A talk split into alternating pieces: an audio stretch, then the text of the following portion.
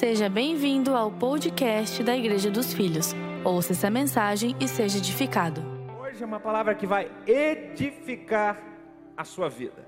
Então eu te convido a acompanhar comigo o texto bíblico de Mateus, no capítulo 28, verso 19.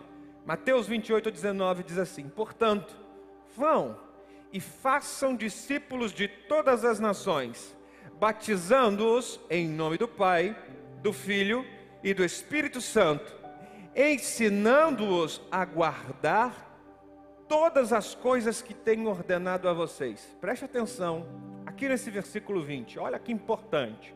Esse aqui é um grande atributo do discipulado. Ensinando-os a guardar todas as coisas que tenho ordenado a vocês. E eis que estou convosco todos os dias até o fim dos tempos. Aleluia. Como é bom ouvir essa palavra de Cristo. Como é bom saber que Ele está conosco todos os dias, até o fim dos tempos. Acredite, nós ainda não chegamos no fim dos tempos. São sinais, são indícios. É o princípio das dores. Mas sabemos que em todas essas lutas, Cristo está conosco. Aleluia. Eu me lembro de, em 2017, aproximadamente uns quatro anos atrás, eu estava numa mesa maravilhosa com o nosso bispo, bispo Eloy. E nós estávamos conversando, abordando alguns assuntos, tínhamos acabado de sair de uma reunião pastoral. E a gente ouviu naquela reunião algumas conversas difíceis. Algumas conversas que, em algum momento, a gente teve que ser confrontado com o nosso ensino. Algumas pessoas afirmando que, em nome da igreja, estavam passando um conteúdo, uma crença, um ensino que nós não pregamos, que nós não coadunamos, não estamos de acordo. Ouvimos outra história de um conselho que uma determinada pessoa influente na nossa igreja, um, um cargo de liderança, um conselho que essa pessoa tinha dado, que vai exatamente na contramão do que a gente crê, na contramão do que a gente prega. E eu lembro de ter ali umas duas ou três situações naquela semana que nos fizeram questionar por que é que aquilo que nós pregamos, aquilo que nós cremos, realmente o que nós acreditamos, não está chegando em todas as pessoas da igreja. Nós começamos a questionar e a se perguntar: por que é que nós ensinamos algo, cremos em algo, e esse conteúdo, essa crença, esse conhecimento não chega a todas as pessoas. Começamos a questionar, a se perguntar. E nós chegamos à seguinte conclusão: o processo de conhecimento, de crença correta, passa necessariamente pelo discipulado. Nós estávamos ali abordando, por que disso, por que daquilo, por que fulano falou isso, por que, por que, por que. E aí nós entendemos que a falta de um discipulado consistente provoca divisão na linguagem. A falta de um discipulado claro provoca crenças diferentes dentro da igreja. Eu estou falando da mesma igreja, da mesma placa, do mesmo local de reuniões, da mesma denominação, crenças diferentes, muitas vezes uma crença contrária, oposta. Sabe por que isso? Falta de discipulado. E naquele dia, naquela mesa, na conversa que eu estava tendo com o bispo, nasceu no nosso coração o sonho, o desejo de construir um discipulado para a nossa igreja, claro, nítido, autêntico, que revela exatamente o que a gente crê. Não uma cópia de outra denominação, não uma cópia de alguma igreja do exterior, não uma não, não, não. Nós vamos estudar, nós vamos entrar nos livros, nós vamos estudar a Bíblia, nós vamos nos aprofundar e escrever, deixar nítido, claro, um discipulado consistente. E a partir daquele dia, nós começamos a sonhar, então veio o projeto do livro, veio o projeto DNA, dos vídeos, que estão à disposição para você acompanhar aula por aula as doutrinas básicas da nossa fé. aquilo que alicerça a nossa crença, e a partir daqui nós podemos passar a discutir assuntos talvez mais profundos, alguns assuntos derivativos desse centro. Então, a partir daqui nasceu o livro que foi lançado recentemente, Renovando a Mente, e nós estamos então, desde então, não apenas preocupados em manter uma só língua, mas também nós estamos vocacionados. Entendemos que esse é o nosso chamado, atrair a igreja para o centro do seu propósito, que é fazer discípulos de todas as nações, não apenas de Joinville, de todas as nações, ensinando-os a guardar. Preste atenção que interessante isso. Ensinando-os a guardar, versículo 20, todas as coisas que eu tenho ordenado a vocês, ou seja, todas as coisas que Cristo nos ordenou. Isso é discipulado de verdade. É quando você ensina a pessoa a guardar o que Cristo ordenou, o que Cristo, não a lei, não os profetas, o que Cristo ordenou. É importante você saber essa grande diferença. O discipulado de forma prática, o discipulado de Cristo, verdadeiro discipulado, passa necessariamente por três etapas. Então vamos lá, você que está comigo agora é hora de você começar a anotar aí. Três etapas do discipulado de Jesus. Primeiro é o chamado, segundo é a edificação, terceiro é o envio. Todo discipulado cristocêntrico passa necessariamente por essas três etapas: chamado, edificação e envio. Eu não tenho tempo de ensinar cada um dos passos, de mostrar na Bíblia versículo de cada um dos passos, mas eu vou enviar um estudo bíblico para você completo sobre isso. Você que quer receber, é só baixar o nosso aplicativo, entra no QR Code, chama a gente no, no WhatsApp, baixa o aplicativo e você vai receber em primeira mão nessa semana esse estudo bíblico completo, mostrando os três passos de forma é, é, plena, mostrando versículos bíblicos e ensinando a igreja. Mas vamos lá. A questão é: será que a igreja de Jesus, hoje, a igreja de Jesus, está ensinando a cada um dos filhos de Deus a guardar tudo aquilo que Cristo ordenou? Essa é uma boa pergunta, porque é nisto que se propõe o discipulado de Cristo ensinar a guardar. É isso que eu chamo de discipulado integral. Não discipulado parcial, não apenas caminhar com uma pessoa, não apenas decorar alguns versículos bíblicos, mas o discipulado integral, na prática. Nós, como Igreja dos Filhos, nos relacionamos no que diz respeito ao discipulado integral, em cinco eixos diferentes. Preste atenção no que eu vou te ensinar agora. Nós nos relacionamos, quando dizemos sobre discipulado, em cinco pilares.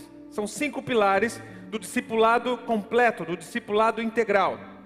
Antigamente, nós associávamos a palavra discipulado ao tempo que você tem com uma pessoa na mesa, em que você abre uma apostila e lê para ela um determinado capítulo, abre a Bíblia alguns versículos e você diz: Pronto, discipulei.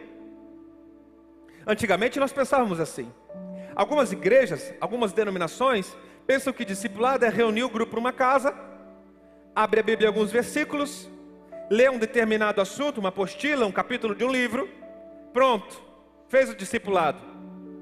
O pensamento à moda antiga, é na maioria, não estou generalizando, estou dizendo que era todos, mas na maioria da igreja contemporânea, da igreja dos nossos dias, talvez você tenha vivido isso, aqui ou em algum outro endereço, você confundiu, achou que discipulado era aquele tempo que você estava no um a um, estava abrindo um versículo e pronto, fez o discipulado, como se fosse uma matéria, um compromisso do seu dia, uma agenda, mas me aprofundando, estudando as Escrituras, buscando conhecimento, lendo livros sobre o assunto, eu entendo que discipulado é muito, muito, muito, muito mais profundo que isso, muito. E de forma prática hoje, eu vou te ensinar, eu vou te ensinar hoje cinco pilares do discipulado, ou seja, tem cinco frentes, cinco formas de você ser discipulado aqui na igreja dos filhos. Cinco frentes, cinco eixos, cinco pilares do nosso discipulado. Agora você não deve escolher apenas um deles. Assim, ah, eu vou vir então cinco, vou escolher um. Não, não. O ideal é que cada um de nós participemos de todos os cinco. Você vai entender que em alguma fase da vida você vai estar aqui ou aqui ou aqui, e é muito legal que esses cinco pilares não são todos os pilares existentes, segundo o modelo bíblico, não, existem mais, mas esses são cinco que nós escolhemos enfatizar, que nós como igreja estamos aqui colocando a didática para que você aprenda de maneira prática e eficiente. Cinco pilares, já anotou aí? Primeiro deles é o discipulado em família. Foi muito bem pregado aqui, domingo passado, acerca do discipulado em família. Nós temos vários exemplos bíblicos do discipulado em família. Aliás, eu eu sou uma prova fiel, real do discipulado em família, da importância, da consistência. Eu sou fruto desse modelo. Se hoje eu conheço a Deus, se eu pude ter as minhas primeiras experiências, meus primeiros encontros com Deus, foi por causa do discipulado em família. Minha mamãe me ensinando a adorar a Deus, meu papai me ensinando a seguir as Escrituras, a ser um homem íntegro e de fé. As primeiras lições que eu tive com Deus foi em casa.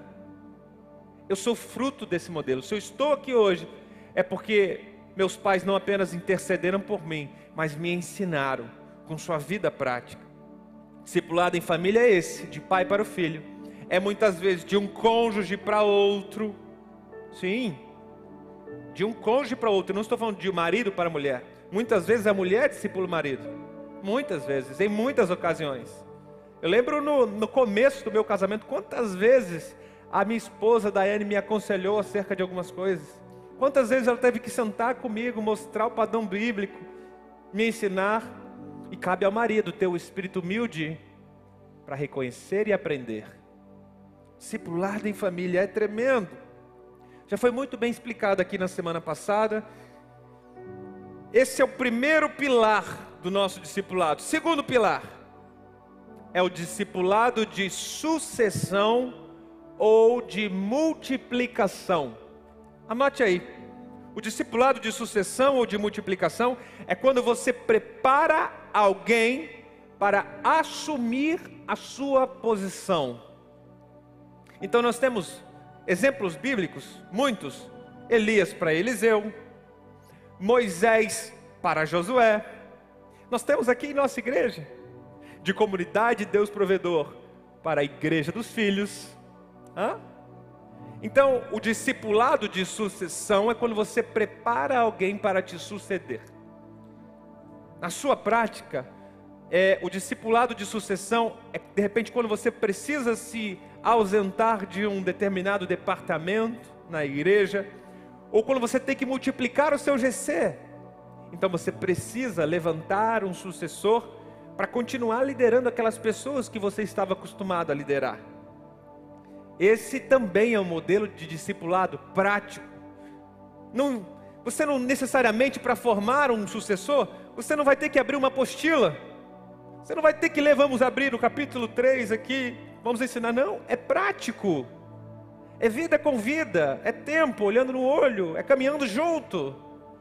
É um discipulado prático, relacional. O discipulado de sucessão tem que ter muito tempo de mesa coração com coração, vida com vida, ferro afiando ferro. É assim que você consegue estabelecer um sucessor, é assim que você consegue multiplicar. Esse nível de discipulado, eu confesso a você que ainda ele não é tão enfatizado, ele é ensinado aos poucos. E o nosso intuito como igreja é ensinar muito mais como você preparar sucessores, como você preparar pessoas que vão caminhar contigo para se conectar com aquilo que você tem e vão aprender a fazer aquilo que você faz na igreja. Nós vamos te dar cada vez mais conteúdo para te ensinar mais sobre esse segundo pilar. O terceiro pilar, a terceira coluna do nosso discipulado na igreja é o discipulado pastoral. Está anotando aí? Discipulado pastoral vem em terceiro. É quando você é discipulado pela figura de um pastor é quando você é discipulado a partir do púlpito ou a partir da mesa de aconselhamento, do escritório de aconselhamento. O discipulado pastoral é nas pregações, cada uma das nossas mensagens de domingo, de quinta, de sábado, todas as nossas reuniões, não apenas nos cultos, não apenas nas pregações e mensagens, mas em todo o programa que a nossa igreja oferece a você. Ou seja, escola de crescimento, escola de ministério, encontros com Deus. Todos os, os programas que nós promovemos, aqui está incluído o discipulado pastoral. Nós estamos transmitindo a nossa crença, nós estamos transmitindo o que Deus está dizendo, nós estamos transmitindo aquilo que Deus está movendo, seja no sentido profético, futuro, seja no momento atual, a estação atual, aquilo que o Espírito Santo está querendo fazer na nossa igreja. Isso aqui também é um discipulado. Mas você não pode ficar apenas com esse nível de discipulado. Você não pode apenas dizer, ah, eu fui ao domingo, ouvi uma palavra ótima, me edificou. Não. É essencial os outros. É essencial o discipulado em família. É essencial o discipulado de sucessão. É fundamental. Nós entramos agora no quarto pilar, a quarta coluna nossa de discipulado, que faz parte da nossa prática, da nossa rotina, o discipulado integral. A quarta, o quarto pilar é o discipulado de conversão ou de passagem. Anote aí. Discipulado de conversão ou de passagem.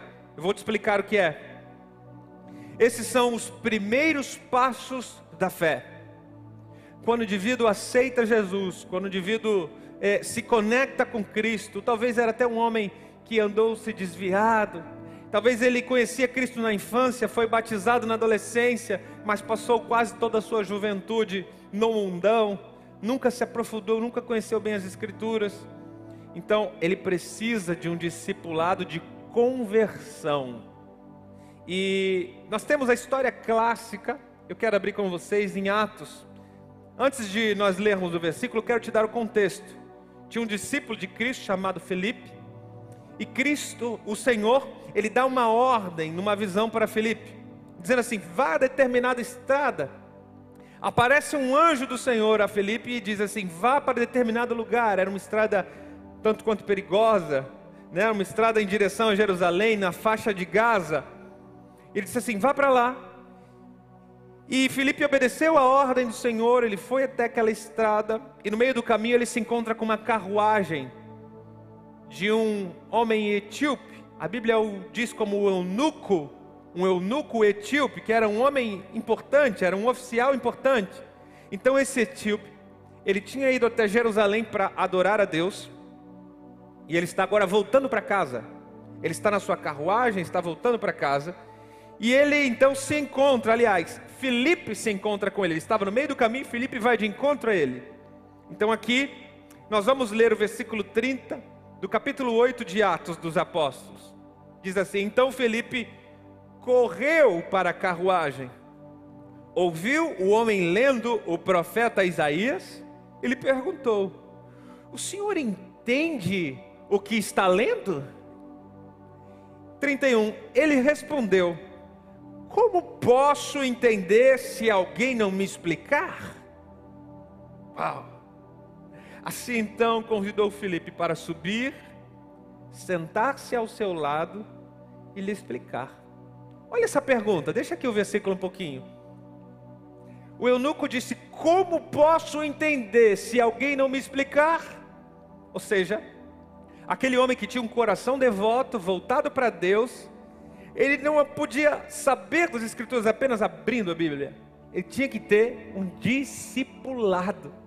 Ele tinha que ser explicado sobre aquilo que ele estava lendo, ele tinha que ter um caminho com início, meio e fim. Quando você explica o Evangelho para alguém, você está discipulando essa pessoa. Você está cumprindo o mandamento de Cristo, de Mateus 28, que nós lemos no início. Então, nós temos muitas pessoas em nossa igreja, muitos líderes, que já tiveram que discipular pessoas que se converteram aqui, que aceitaram Jesus nessa casa, que passaram por encontro com Deus aqui, que se reconciliaram com Jesus aqui, e você começou a discipular essa pessoa, mas por algum motivo, essa pessoa não deu sequência com você. Ela até foi no seu GC, ela participou o primeiro mês, mas por algum motivo ela deixou de ir. ela não deu sequência. Então, uma pessoa que ficou apenas um momento com você, apenas uma janela de tempo contigo, uma etapa da sua vida, sabe o que é isso? Isso é o discipulado de passagem. E o que eu quero te ensinar é que esse discipulado de passagem não é menos importante do que um discipulado profundo, em que você gasta tanto tempo com as pessoas. Não é menos importante. Não. O que seria daquele eunuco etíope se Felipe não fosse ao encontro dele? Se Felipe não desse as primeiras palavras? Perceba que Felipe não foi com ele até o destino final, não chegou até a Etiópia. Não, não, não. Felipe foi um bom caminho com ele até explicar os primeiros passos. Tem muita gente que Deus chama para explicar apenas os primeiros passos. Uau! Eu sei que essa palavra que eu estou dando, esse ensino, vai curar muita gente agora. Que tem muitas pessoas que se frustram por começar a ensinar o Evangelho para alguém e essa pessoa, por algum motivo, não convive mais com você, saiu do seu GC, saiu da igreja por algum motivo, e você diz assim: Poxa, perdi meu tempo. Poxa, será que tudo aquilo, aquelas mensagens, o, o tempo que eu investi na pessoa, os versículos que nós abrimos, será que foi à toa? Será que foi inútil? Não foi inútil. O Espírito Santo de Deus está falando para você agora no seu coração: não foi inútil, porque a palavra de Deus, ela jamais voltará vazia. Você está lançando sementes poderosas do Evangelho. E isso, esses primeiros passos da fé, nós chamamos aqui de discipulado de conversão, discipulado de passagem. Alguns teólogos afirmam que o Evangelho chegou ao continente africano, o Evangelho de Cristo chegou ao continente africano, por causa daquele oficial etíope. Nós não sabemos eu discipulo uma pessoa, eu prego o evangelho aqui, tem centenas de pessoas, talvez milhares se formos contar em cada casa, uma família reunida, talvez milhares de pessoas agora conectadas conosco, muita gente. Não sei onde o, a semente do evangelho vai chegar. Talvez você esteja me ouvindo e você vai alcançar muito mais pessoas do que eu. Muito mais pessoas do que eu. Mas isso não te faz melhor, isso não te faz maior no reino de Deus. É isso que eu estou te ensinando. Discipulado de passagem, discipulado de conversão. É fundamental, você não sabe. As sementes que você depositou no coração dessas pessoas, você não sabe quantas pessoas, onde ela vai chegar, quantas pessoas vão alcançar. Não pense que foi inútil. O tempo que você dedica ao discipulado de conversão não é inútil. Nós temos também o exemplo de Ananias. Você sabe quem é Ananias? Eu não estou falando daquele Ananias e Safira que deram uma oferta mentirosa e foram fulminados. Não, não, não.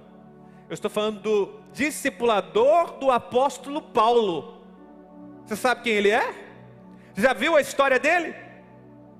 Sabe qual é a genealogia, a linhagem? Ele era um homem famoso. Já leu as cartas de Ananias? Ah, não leu? Ah, você procurou bem, não está escrito em lugar nenhum? Você não sabia que ele foi o primeiro discipulador do apóstolo Paulo? que até então se chamava Saulo. Até então se chamava Saulo. Então nós temos essa história maravilhosa, você pode ler depois em casa com calma. Em Atos capítulo 9 conta essa história. Ananias, ele foi um homem usado por Deus para curar a cegueira de Saulo. Saulo, ele curou, ele curou a cegueira e ele deu os primeiros passos, as primeiras aulas do discipulado ali na própria casa dele na própria casa. Ananias era um homem que vivia no anonimato. Talvez você vai encontrar uns quatro, cinco versículos em toda a Bíblia que falam desse homem. Mas ele era um discípulo comprometido com Cristo. Ele foi um daqueles enviados. Lembra quando Jesus envia 70 nas aldeias, que eles vão de dois em dois? Ananias era um daqueles, daqueles homens. Ele era um discípulo de Jesus. Ele tinha relacionamento com Deus. E no relacionamento que ele tinha, na intimidade, no secreto, Deus chamou ele para uma missão. Sim, Deus se manifestou a ele e disse assim: Olha, tem um homem à beira do caminho de Damasco, estava perseguindo a igreja. Esse homem você vai começar a discipular. Ele disse assim: O que, Senhor? O perseguidor, o carrasco. Saulo era um homem conhecido por ser perseguidor de crente. Então, de repente, Ananias recebe uma dura missão. Você sabe qual é a resposta dele para Jesus? Senhor, conte comigo. Sabe por quê? Um verdadeiro discípulo está sempre disposto e disponível. Anota essa aqui para mim, escreve, escreve essa aqui no chat. Um verdadeiro discípulo de Cristo está sempre disposto e disponível. Existe uma diferença grande estar disponível e disposto. Talvez você ache que é a mesma coisa, mas não é. Tem muita gente que manda mensagem para mim dizendo assim: Pastor, conta comigo. Pastor, estou disponível. Pastor, se precisar de alguma coisa, me liga. Isso é uma pessoa que está disponível. Mas poucas pessoas estão verdadeiramente dispostas. Poucas pessoas conseguem enxergar a carência e a gente tem falado muito aqui de carência, necessidade de voluntariado, necessidade na salinha de criança, necessidade de pessoas para servir, necessidade de pessoas para discipular, necessidade de pessoas para ser um facilitador de GC, para abrir a sua casa, para que vidas conheçam o Evangelho, recebam a semente da verdade. Tem poucas pessoas dispostas, dando nome, escrevendo: Ei, eu estou aqui, estou abrindo minha casa, ei, estou aqui nesse horário, ei, vou fazer isso, ei, vou pegar, estou junto estou fazendo, estou indo no caminho certo, me dirige, me dá um conselho. Muita gente que diz assim, ei, conta comigo, hein? já viu? Tamo junto, conta comigo, se precisar me liga. Mas pouco disposto. Disposto aquele que coloca a mão no arado e vai. Disposto aquele que ouve a voz do Pai e não pensa duas vezes. Diz, eu estou indo. Quem vive no anonimato como Ananias, Ananias era um desconhecido. A gente não sabe a história, a gente não vê a carta de Ananias, a gente não vê a sua experiência de fé, não tem relatos da família, ele era um anônimo. Deixa eu te dizer uma coisa: quem vive no anonimato servindo a Jesus não é menos importante de quem vive no estrelato. Pegou aí? Quem é, quem vive no anonimato não é menos importante de quem vive no estrelato. Quando eu digo estrelato, você me entende?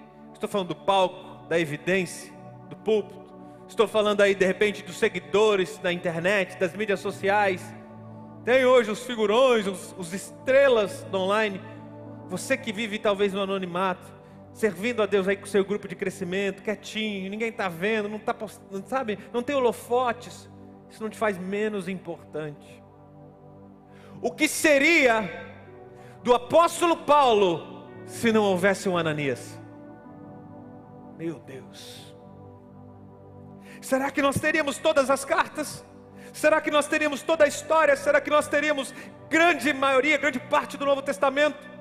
Se não fosse aquelas primeiras aulas de discipulado.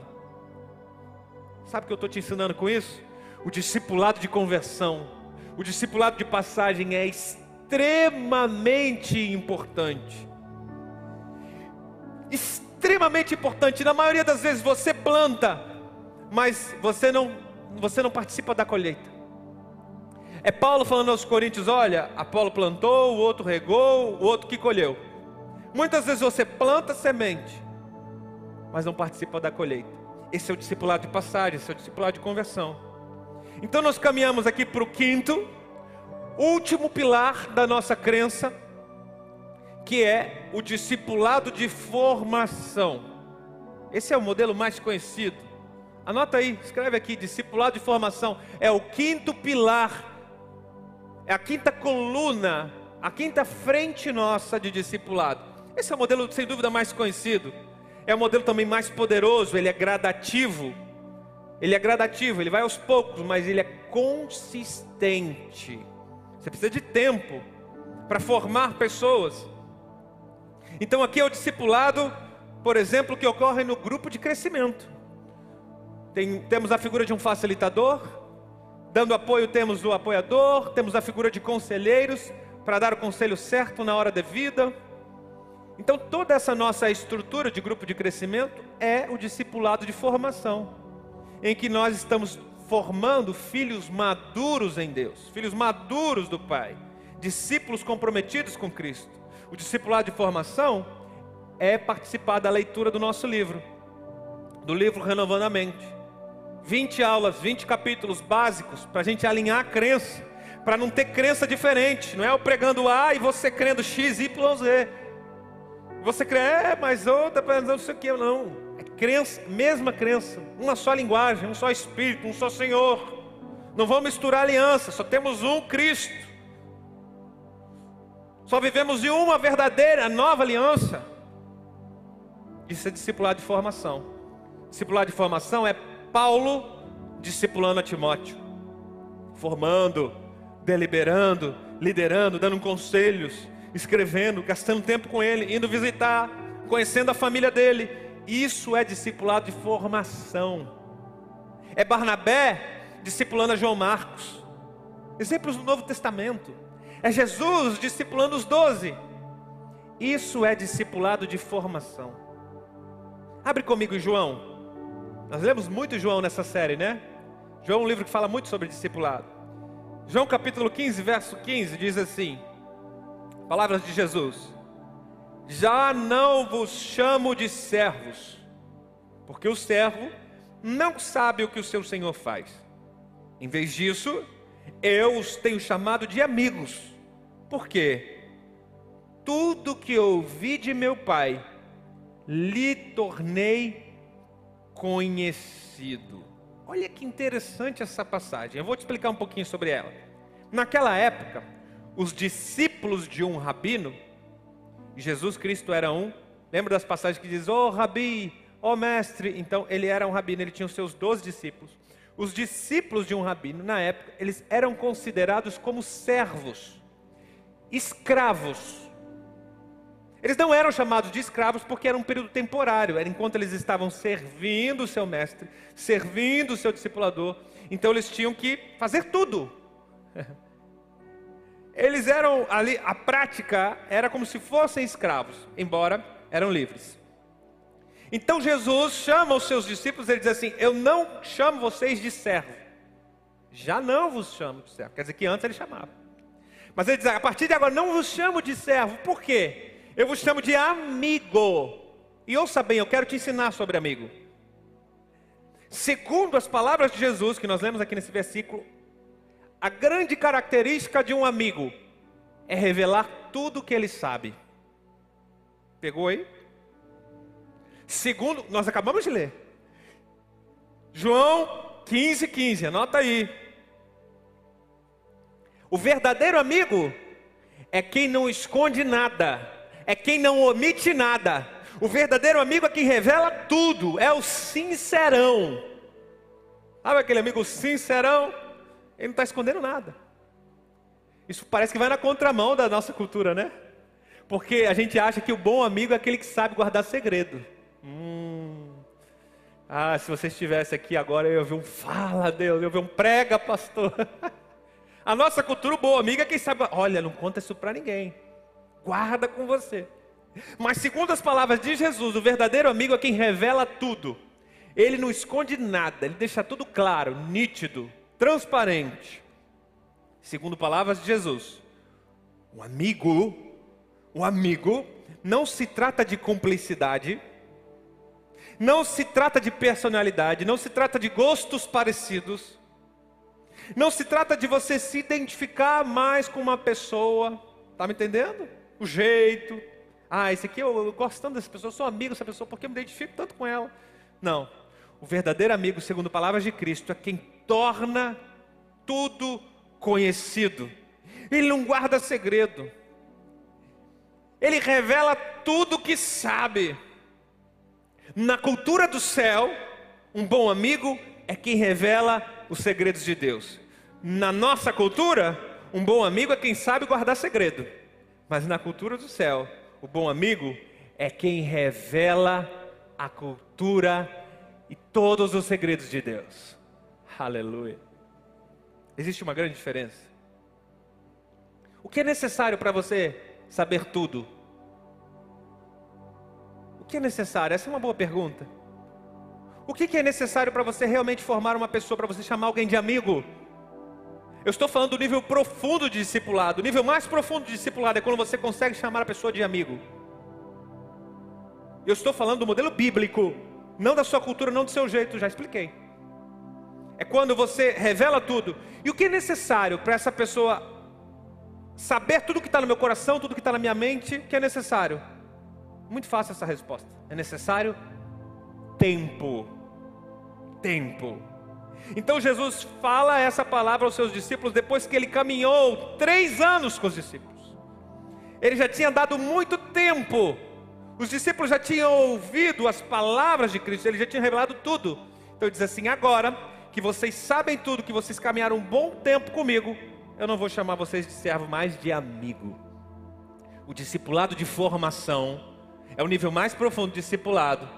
É necessário passar tempo com a pessoa. É necessário ter tempo de igreja. É necessário ter tempo de casa, tempo de adoração. É necessário ter tempo.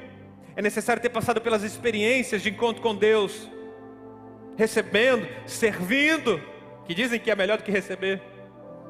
É necessário tempo participando das nossas conferências, participando dos nossos moveres, tempo, tempo, tempo, tempo, tempo conosco. Então você vai aprendendo tudo tudo, todos os segredos de Deus, todo o mistério do Evangelho, tudo vai sendo revelado gradativamente de forma consistente, um passo após o outro, um dia após o outro. Tempo. Tempo é a moeda mais valiosa do céu. Tempo também é a moeda mais valiosa da terra.